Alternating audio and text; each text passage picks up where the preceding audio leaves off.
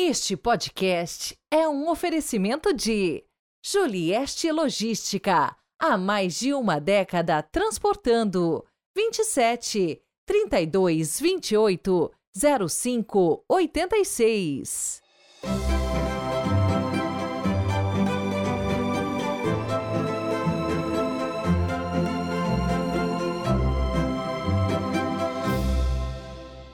Segundo domingo do tempo quaresmal, 25 de fevereiro de 2024. Louvado seja nosso Senhor Jesus Cristo, para sempre seja louvado. Um abraço acompanhado de orações para os aniversariantes do dia. Gabriel Basso Belardinelli, que está fazendo hoje 12 anos, de São Paulo, capital. Lauane, de Ubatuba, São Paulo. Um abraço também para o Leandro, a Fátima, a Elisa e o Christian. E também para a aniversariante Lauane de Ubatuba, São Paulo. Com fé, alegria e esperança, iniciemos com a oração do dia.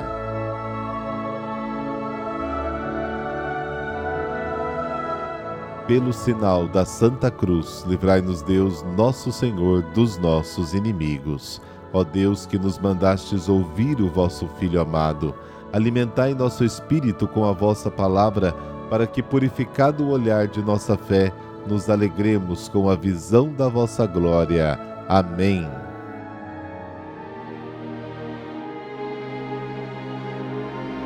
Marcos capítulo 9, versículos de 2 a 10. O Senhor esteja convosco, Ele está no meio de nós. Proclamação do Evangelho de Jesus Cristo segundo Marcos. Glória a vós, Senhor. Naquele tempo, Jesus tomou consigo Pedro, Tiago e João e os levou sozinhos a um lugar à parte sobre uma alta montanha e transfigurou-se diante deles. Suas roupas ficaram brilhantes e tão brancas como nenhuma lavadeira sobre a terra poderia alvejar. Apareceram-lhe Elias e Moisés, estavam conversando com Jesus. Então Pedro tomou a palavra e disse a Jesus: Mestre, é bom ficarmos aqui. Vamos fazer três tendas: uma para ti, outra para Moisés e outra para Elias. Pedro não sabia o que dizer, pois estavam todos com muito medo. Então desceu uma nuvem e os encobriu com sua sombra, e da nuvem saiu uma voz: Este é o meu filho amado, escutai o que ele diz.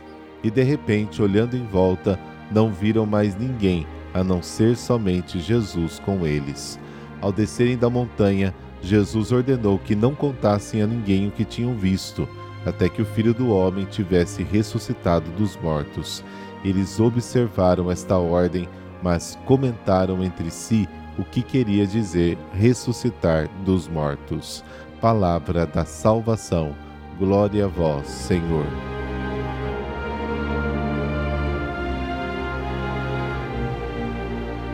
Na narrativa da Transfiguração, encontramos as três testemunhas da ressurreição da filha de Jairo, Pedro, Tiago e João.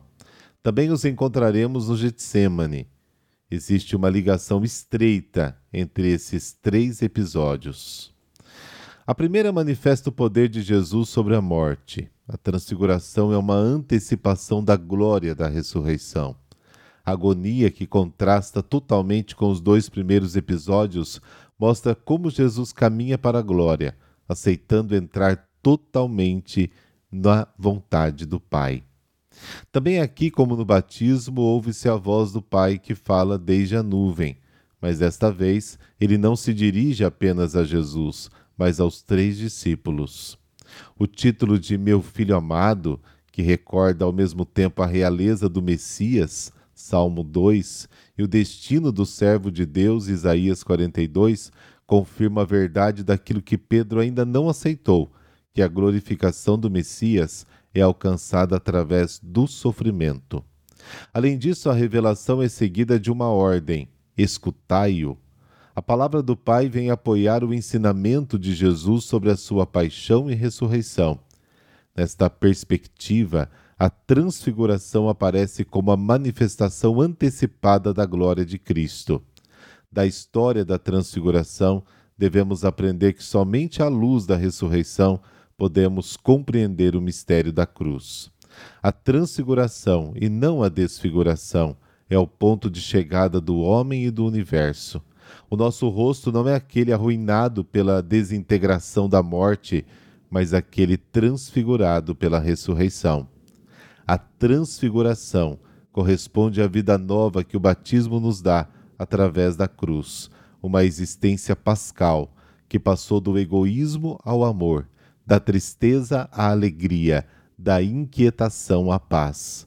O reflexo do rosto do ressuscitado deve brilhar no nosso rosto, que é o próprio rosto do Pai.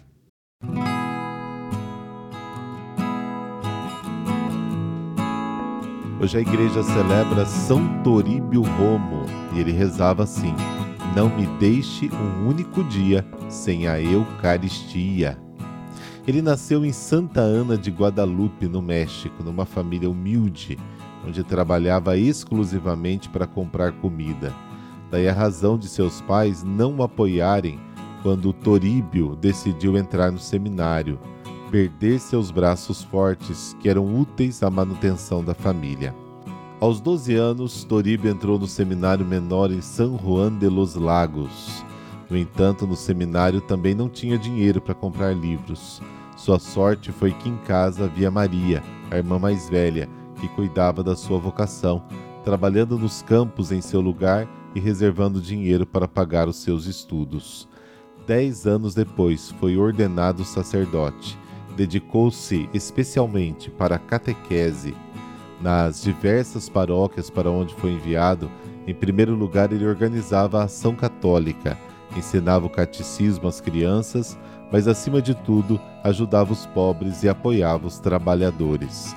Em setembro de 1927, o governo mexicano lhe ordenou que se limitasse à sua residência e o desautorizou a rezar o rosário em público ou celebrar a missa.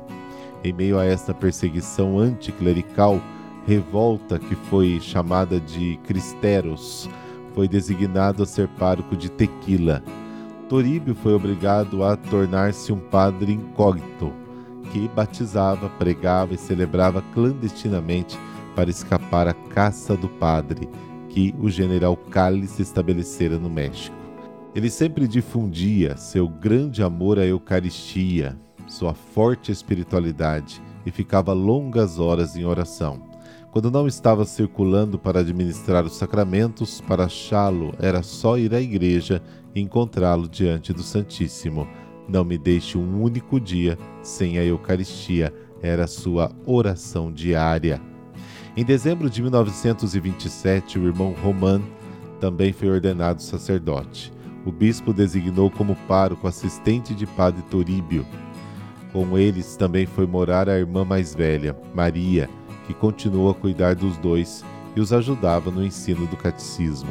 Estabeleceram seu quartel-general em uma antiga fábrica de tequila, onde secretamente celebravam a Eucaristia. Ali, durante a primeira comunhão de um grupo de crianças, Padre Toríbio encontrou forças para dizer: Jesus, você aceitaria meu sangue pela paz no México? Tem-se conhecimento de alguns dos seus escritos. Um deles revela o seguinte, entre abre aspas, já tive por dez vezes que fugir, escondendo-me dos perseguidores. Algumas fugas duraram quinze dias, outras oito. Em algumas tive de ficar sepultado por até quatro longos dias em uma estreita e fedorenta cova. Outras me fizeram passar oito dias no alto das montanhas, sujeito a toda sorte de intempéries, sol, água e sereno. A tempestade que nos encharcou teve o gosto de ver outra que veio para não nos permitir secar, e assim passamos molhados os dez dias. Às cinco da manhã do sábado de 25 de fevereiro de 1928, foi despertado por um grupo armado, liderado por um fazendeiro local que invadiu o quarto em que dormia apontado para Padre Toríbio, disse para os outros homens: Este é o padre. Um soldado atirou nele.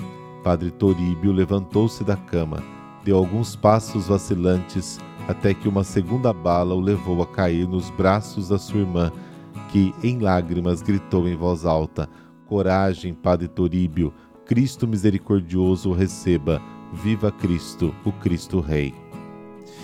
Em uma maca improvisada, o corpo do Marte foi levado para a praça exposto ao escárnio e às obscenidades de seus assassinos, mas os paroquianos foram capazes de recuperá-lo e dar-lhe uma digna sepultura no dia seguinte, com um funeral que mais parecia a canonização popular de Padre Toríbio.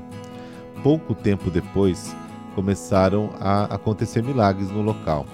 A ele recorriam especialmente pacientes com câncer, mulheres que queriam filhos e imigrantes regulares ou clandestinos que atravessavam as fronteiras para rezar a ele. Pessoas famosas também chegaram ao seu túmulo, levados pelo que a mídia mexicana definiu como toribiomania. Ninguém pôde explicar a popularidade do que gozava aquele simples jovem sacerdote e a chuva de graças especiais com milagres que atraíam a sua pequena aldeia natal até 200 ônibus a cada final de semana. Vinte anos depois do seu sacrifício por Cristo, os restos mortais do mártir Toríbio Romo regressaram ao seu lugar de origem. Foram depositados na capela construída por ele em Jalostoticlã. São João Paulo II beatificou no dia 22 de novembro de 1992 e o canonizou no dia 21 de maio do ano 2000. Sabe-se que São Toríbio é, redigiu essa oração que vamos fazer agora que ele fazia frequentemente. Então vamos rezar com ele. Senhor, perdoa-me se sou atrevido, mas lhe rogo que me concedas este favor. Não me deixes nenhum único dia de minha vida sem vos abraçar na comunhão eucarística. Dai-me muita fome de ti, uma sede de receber-te que me atormente por todo dia, enquanto não houver bebido desta água que brota até a vida eterna da rocha bendita de vosso corpo ferido. Meu bom Jesus, te rogo que me concedas morrer sem missa nem um só dia. Amém. Abençoe-vos o Deus Todo-Poderoso, Pai, Filho Espírito Santo. Amém. Bom domingo para você e amanhã a gente se encontra por aqui. Até lá.